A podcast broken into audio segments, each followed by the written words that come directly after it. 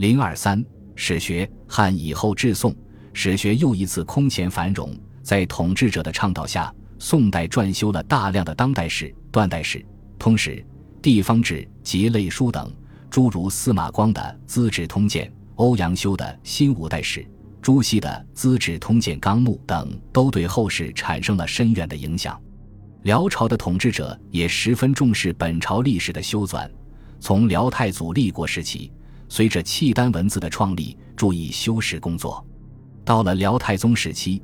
修史制度才渐趋完备，然而辽朝史学的大发展则在景宗即位以后。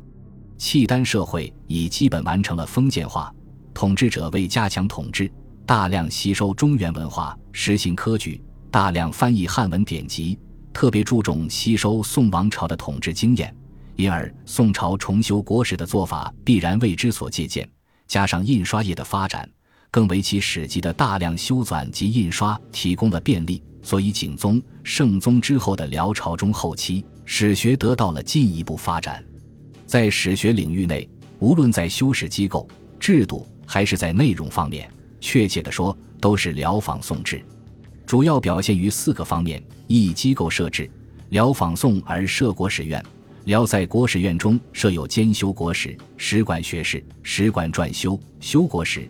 同修国史等官职，其名称和职能多与宋相似，如兼修国史一职，宋以宰相兼领，辽则由枢密使兼领，其职能是监督撰修本朝历史，故名兼修国史。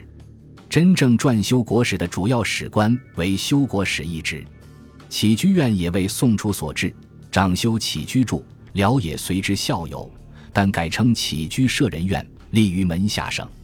起居舍人院下设有起居舍人、起居郎、修起居注、知起居注等史官。二内容种类，宋代官修的当代史有起居注、时政记、日历、会要、实录、国史等；辽朝修纂当代史的门类则主要是起居注、日历和实录。宋修纂起居注由起居郎和起居舍人担任，他们轮番分职，记载皇帝的言行。皇帝在正屋则侍礼于门外，在便殿则侍礼于殿内，行幸则随从。起居注是记录当朝皇帝言行最基本的资料，是修史的重要依据。由于资料缺乏，辽代起居注的具体情况虽不甚明了，但有起居注却不容置疑。因《辽史》有如下记载：太康二年十一月，道宗御官起居注，修筑郎不及呼突锦等不进，各账二百，罢之。宋设有日历所主撰日历，辽有无此机构虽未见记载，但却有修撰日历的史官的资料。统和二十一年三月，圣宗曾诏谕修日历官无书细史，实录为编年体史书，另有附传，专记某一皇帝统治时期的史事。从圣宗起，辽朝就有，而且是其史学著作中的主要内容。如《行报谱》与《释访》同修的历朝实录共二十卷。曾得到圣宗嘉奖。这部实录包括太祖、太宗、世宗、穆宗、景宗五朝，在圣宗统和九年成书，所以又叫《统和实录》。三秉笔直书的风格，秉笔直书是我国古代修史的优良传统，辽继承这一传统。辽兴宗重熙十三年，有司奏道：“兴宗烈丘山，熊虎伤死数十人，韩家奴书于册。”帝见命取之，韩家奴既出，复书。